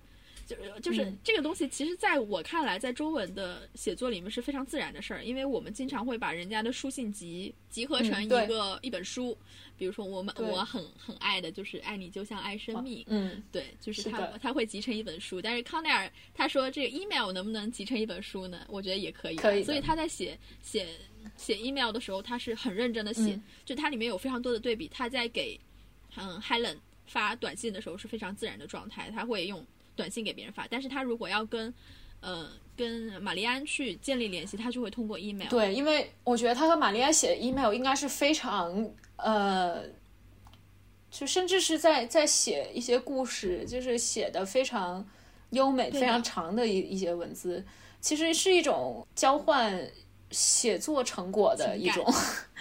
哦，我不知道，突然哦，就是因为因为只就是快到结尾的时候，有一段提到康奈尔，就是他会继续写作，然后玛丽安会读他写的作品。然后说到，in a way, she felt very close to him while reading, as if he was witness, uh, she was witnessing his most private thoughts. But she also felt him turned away from her, focused on some complex task of his own, one she could never be part of. 就是他邮写邮件那段期间，可能和这个相比，显示长篇大段的优美的文字，但是他可以直接的去观察他最私人的。想法对非常亲密的一个举动，而且康奈尔愿意在 email 去展现这一点。嗯，他甚至他里面有一个就是说，那个玛丽安说很期待康奈尔即将出版的书籍，嗯，但是康奈尔说那些书籍没有写给你的这些 email 好，嗯，就是哇哦，这这啊这这这，就是这就是这些文学人的极致浪漫，就是如果谁和我鸿雁传书，我我直接爱上，好吗？坠入爱河，没错，就是。这种对于他们的更更为深入的交流吧，应该也是也是蛮有趣的一点。就是当我们大家都采用比较简短的去做比较及时的沟通的时候，嗯，没错，反而大段的文字能够给人带来更多的交流，这点也是蛮有意思的。然后我们来接着说这个。作者的这个写写作的风格，还有一个比较非常明显的，打开第一页就会发现的一个特点，就是没有引号。是这一点就是难读。我刚想问，你觉得 更难读还是更容易读？我觉得，因为以前做过编辑类的工作，我就觉得我看着就想把它全加上，看着就火大。就是这又是那种那个人家已经出版的作者写可以，但是你作为一个学生不可以的一种一些选择，文学上的选择。就是我可以理解，就是我觉得这这个这个是可以是他的一个很明显的风格，但是我不知道哎，我我我我对他的感受是可以，但没必要。就是我。他他说实话，他因为我们读的是英文的书籍，嗯，因为本身我不是一个英文语境里面的人，所以本身读英文对我来说就是一件已经很难一件事情，嗯，已经是已经是一件事情，它会拖慢我的阅读速度，没有不加引号，更可恶了。我需要判断这句话是谁说的，尤其是你看那个什么，哦，really Peggy says，就是啊，就是对，有时候我会，我会，我我得判断一下，他他这句话的前后是不是还在说话，还是后面是他说的？对对对对对，难受，真的是难受，但是也不能。也不失为一种风格，嗯，对，这是一种风，是作者的一种签名，在他的文字里。好吧，好吧，知道你们很牛了。然后我和就喜欢萨利·鲁尼的人讨论，他说，嗯，呃，他觉得用这种方式写作是康奈尔和玛丽安他们之间有很多的误解。我们刚刚也说到，所以说是不是采用这种方式也会让读者与他们之间产生就隔了一层膜？就是隔有有一些困难去了去了解他们之间这个关系，从而就是把他们之间的这种误解具象化一些，也有可能吧。但他确实给我带带来了一种混乱的感觉，嗯，包括它采用的章节的设置也让我觉得混乱，所以有点因为他在跳时间，他不是完线，就是不是很顺畅的时间顺下来的。然后我的我夺手，我的方法就是我我根本不去。在乎那个时间了，就是因为我知道我肯定会搞乱。对，嗯，我也是这样。就这点还蛮有意思的，就是这个作家他不仅通过本身文字这件事儿去给人带来某种阅读体验，他甚至通过其他的方式，比如说我们像刚刚讲的不带引号这样的一种，呃，这个叫什么？不带引号，这个叫规范嘛，或者说是文字书写规范、应用规范这样的东西，打破了这种他通过规范，对。通过对这种规范的打破，它也在营造一种阅读氛围。是，我觉得这种阅读氛围的创造也是非常有趣的。像比如说，我们之前在讲镊子的时候，它通过句号、逗号这种非常短的短句拼凑在一起，来营造一种慢慢展开的这样的一个阅读氛围。那这里它给我们带来就是带来的就是一种涉及到个人呃，涉及到这个故事本身情节的这样的一种阅读氛围。我觉得这些都好有趣啊。嗯，对，其实是。有很多这种文字上的，就是虽然觉得可能是比较浅显的一一些一些点，但是稍微改一下就可以产生一些阅读上体验不同的效果。所以说，呃，写作的人也可以去尝试一下。就是如果用的好的话，就是 experimental；但是如果用不好的话，就是 编辑会恨死你。哎，刚刚既既然提到镊子的这个，呃，用短句来来营造一些这个。拉慢这个阅读速度，对，就是我觉得他也很擅长写，就是除了心理描写，很也很擅长写动作描写。就是他也是，也是其其实提醒我自己吧，写作的时候，如果要如果一定要写动作描写的话，要有节奏感一些，然后写的短一些，每每一句话。然后其中还有一个地方啊，我觉得这句话简直是可以当做阅读理解的这个题目。有一段就是还是呃还是康奈尔喝酒了，然后又被人抢劫，然后那个他去玛丽安家这一段，然后玛丽安要给他钱，对，然后玛丽安就是他，他其实玛丽安正在开 party，然后他就是离开了他这些人群，然后回到自己的屋子里边，然后他就把那个钱拿出来，最后这段结这这这一段的结尾有一句话说，Then she sits on the side of the bed, not wanting to go back out right away。嗯。我觉得这个话实在是太 effective 了，就是很高效的一句 一个一种写作方法，就是既描述了他当时的这个动作，然后又又又表达了他不想和那个所谓的朋友们社交的一种一种心理。是的，那个萨利·鲁尼在整本小说里有很多类似的这种描写，非常的 on point。很直截了当，对，就是他们非常简洁，嗯，简洁有力，就是这这点这点需要花费很多时间。就是他们的文字似乎本总每一个字写下去都是有力量，就是必须要这样写作。就是如果你觉得这句话可有可可可没有，那那意思就是这句话不需要有，删掉它。确实是需要揣摩的。虽然我们读的时候觉得啊，只是一句话而已，但是其实可能作者作者想的会比我们能够想到的要。多很多，然后还有一个和引号有点相关，就是每一个说到“说”的这个词的时候，它都没有什么副词。就是刚刚我们有一句说，“Oh, really? Peggy says”，就是他只说 “Peggy says”，他不是说 “Peggy says pleasantly”，“Peggy says angrily”，你不知道 Peggy。他的情绪是什么？即便我是一个相对而言的上帝视角，但是我也只能看到两个主人公他们所看到的东西。是，没错。这样你会和主人公的距离也更加贴近。对的，哇，这个好厉害呀！Yeah，哇哦，他真是一个很不错的作家。怎么说？我们之前其实会有一点。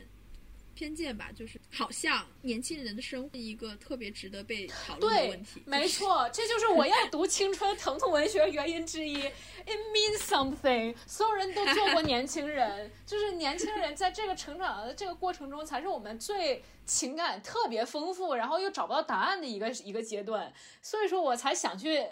看看别人的，哎，还是说，就是我这种心态，我就是想看别人生活是怎么样的。我想要看到人写年轻人的故事，我也想去读年轻人的故事，因为我觉得我的生活不应该是不值得被被说的。可能这也是为什么一开始会有偏见的原因，觉得鲁尼写这些所谓的青春伤痛文学，实际上是不值得被拿来分析的，就是。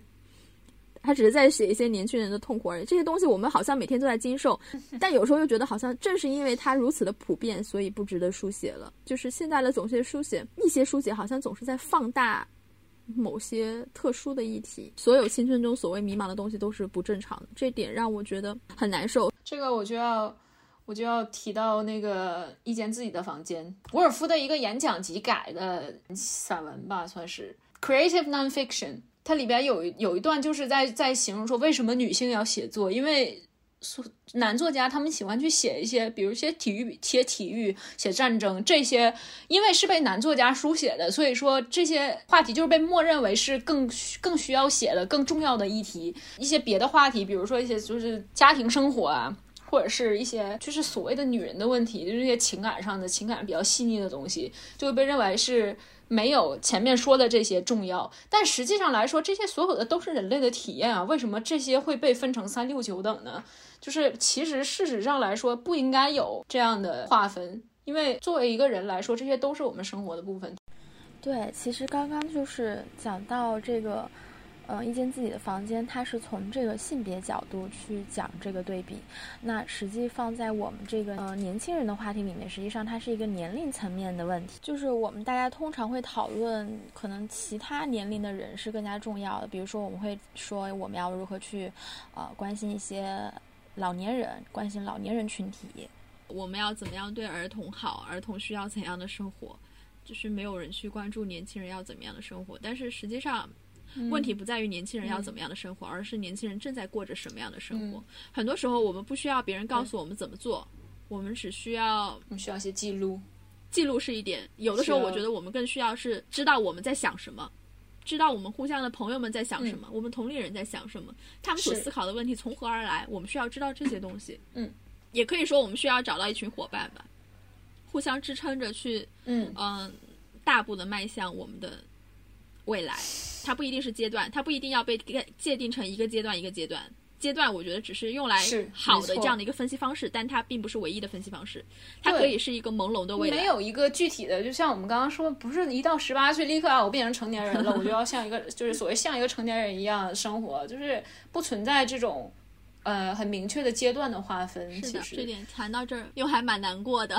没关系，就是我们看完这本书的话，就会觉得。呃，青春文学还是存在的，就是现在可以不把它当做青春疼痛文学了，就是青年文学，就是青年人的一些一些正常的 struggle。嗯，青年人就是一个很 struggling 的时候，就是这个这个时候，就觉得自己自己怎么这么年轻，自己怎么又其实又好像也不小了。然后觉得我很成熟，然后又觉得很幼稚，就是这就是一个很矛盾的时期，就就是会有一些呃痛苦的想法。我觉得其实我之前看一个访谈，鲁尼本身他其实也在想这样的问题，他写这些书其实就是为了展现青年人的生活的样貌。嗯，他想要去看一下青年人到底在想什么东西，青年人在经历什么样的生活。如果我们把它归类。最原始的分类肯定是可以把它归类到呃青春文学、成长文学这样的一些东西。嗯，对。但我觉得用这些东西去归类，它本身带有一一种教教育的意义在，确实没有必要。嗯，它只是在写我们的生活，它就在写年轻人的生活、青年人的生活。这些生活是不带有怎么说不带有标签意义的生活，它就是这样进行着的。我们也不需要对它进行任何分类了。嗯。就是这是我看完这本书我的一些想法吧。就是咱们突然突然聊到这儿，有一些 对，有一些令人悲伤的现实讨论。是，对，反正其实就是最后也是回到了呃开头所说，最后就是进一步的反思了一下，不是反思一下，思考一下为什么我们要选这本书，就是回到了这这个问题上。然后其实我们最后也从那个读完了之后，也得到了我们当时呃想要的一些答案吧，也许就是的，是的。怎么说？还是那句话。拜托大家多多写一些书吧，我求求你们了，写一写我们中国的青年人是怎么生活的，写一写我们。虽然说现在很多研究他会通过各种研究去描述现在青年人的生活，但那只是因为青年人比较好接触啊，朋友们。但那是研究，我们还是需要文学艺术。研究它本身，因为很多原因，研究它。也是在贴标签的一个过程。就是我们如果非要批判的去说的话，它其实它只是提供了一种视角而已，但它不是展现，它只是提供了一种读的视角。你不能保证自己。就是我们知道研究最基本有两层嘛，一层是一个我最简单对这个现象我要有个描述，但这个描述它本身也是带有框架的，它不是全貌，它只是一种视角而已。我觉得小说写得好的小说能够最大限度的去让人感同身受。研究有的时候，当然好的研究也是能感同身受的，我自己没有到那个水平，所以我会说这样的话了。但是我觉得能够在研究之外找出更多的，有更多的。题材也好，这叫题材嘛？或者说有更多的内容能够去表述青年人的生活，真是让人感到非常幸福的。不能只有研究。对的，对的，需要更多的去讨论年轻人的生活，不管出于什么目的吧。我只是发出青年人的呼喊。我就希望有一天能够在呃，就是中国大陆这个土地上，真的能够读到青年人的文学，看到就是描述青年人的电影，就是真真真真实的描述，而不是。一些美化过的，或者是美化也好，或者说是把它戏剧化也好，对。哎呀，就是十年之前都还有《小时代》呢，现在怎么都啥也没有了？十年前痛骂《小时代》，十年后怀念《小时代》。我们现今天聚在这里，就是为了，就是就是不管它是好是赖，还是要有吧。所以现在先有了，要有。对，就讲讲我们普通大学生的生活。没错，对，啪啪啦九九六的生活。我如果从一个观看者的阅读者的角度，就是你要先有了，我才能阅读。对，没错。所以我求你们去写。所以我们才会去催人写，就是没有读啥呀？就是我想分析，我也没得分析，好吗？对啊，就是这样的。所以归根结底，求你们去写，求你们。OK，那我们今天就是这些内容了。我们对于 normal people 的一些。理解吧，我们看到 normal people，我们会有什么样的想法？正常人翻译成中文是正常人。我觉得这个正常人这个名字本身就很不正常。他们所做的这种所谓解放天性，把自己归为正常这个人，在我们现在会不会被译成发疯？做一个爱发疯的人。从流行文化里面去讲，是对流行文化里面就是，对啊，这个好奇怪哟！大家大家做正常的自己，然后却被定义反而是发疯。没事儿，那我要发疯，管它叫什么，反正我就是要发疯。那我们今天就讨论到这里。是的，谢谢大家的收听。对对对，很期待大家给我们一些反馈。就是这个东西真的太想讨论了，因为我觉得我们的很多听众朋友应该也是跟我们差不多年龄的人，因为他现在确实这个收听的范围集中在我们的朋友圈。是的，谢谢朋友们的，谢谢大家，谢谢大家的收听。然后真的很期待你们跟我们聊，随便你从。微信跟我们聊也好啊，你在这个评论区跟我们聊也好，都可以，都可以，非常期待大家的收听。如果大家不跟我们讨论，有时候写的像自说自话，哎，算了，我们自说自话也蛮爽。总之，很开心再一次和大家见面啊，再一次和大家在播客里面见面。人家是见字如见字如面，那我们是听音如面。那我们 今天就这样了，谢谢大家，谢谢大家，拜拜，朋友们，下期再见。不知道下期什么时候，但是下期再见。